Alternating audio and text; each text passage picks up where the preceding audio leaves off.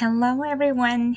Welcome to English with Greenery Podcast Episode 1皆さんこんにちは。英会話講師の葵です、えー、私は英会話スクールグリーナリーで3歳のお子さんから大人まで、えー、対面レッスン、そしてオンラインレッスンと幅広く英語を指導させていただいています。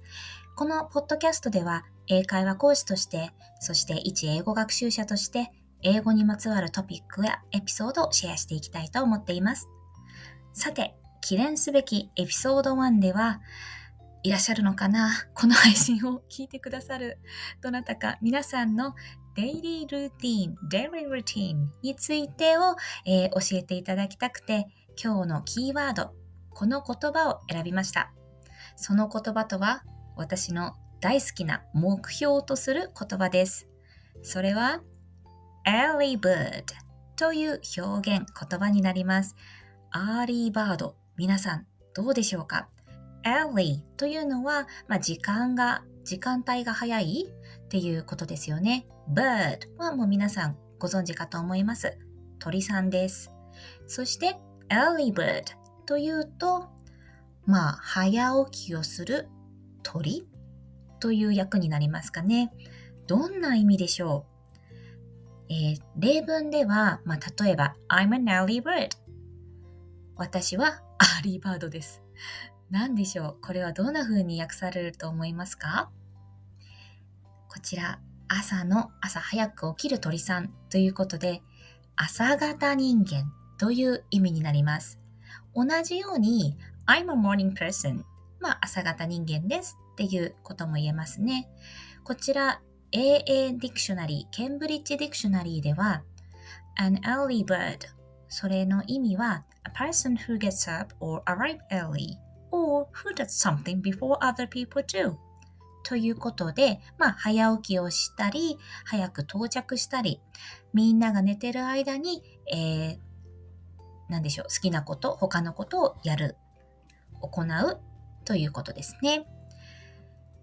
ちなみにこの early bird なんですけれども、日本にも似たようなことわざがあると思いませんか？えっ、ー、と、なんだっけ？早起きは三問の得合ってるかな？合ってますか？こちらなんですけれども、英語でも同じニュアンスのことわざがあります。それは、The early bird catches the worm. まあ、The early bird、先ほどの早起きの鳥さんですね。catches、捕まえる。The worm、虫、ちっちゃい insect ですね。虫を捕まえる。おそらく推測ですけれども、The early bird 早起きの鳥さんは他の鳥さんたちよりも虫、まあ、餌になる昆虫とか小さい虫を捕まえることができるよっていう意味で日本語日本語と同じように早起きは三問の得っていう役になるんではないかなと思っています。それでは、an early bird、まあ朝型人間ときましたら、夜型人間もあるんじゃないかと思いませんか？シンプルに morning person の反対で night person という、えー、表現もあります。なので I'm a morning person もしくは I'm a night person っていうことも言えるんですけれどもこの早起きの鳥の early bird の反対になる反対の意味になる動物は皆さん何だと思いますか？夜に活発に動く動物。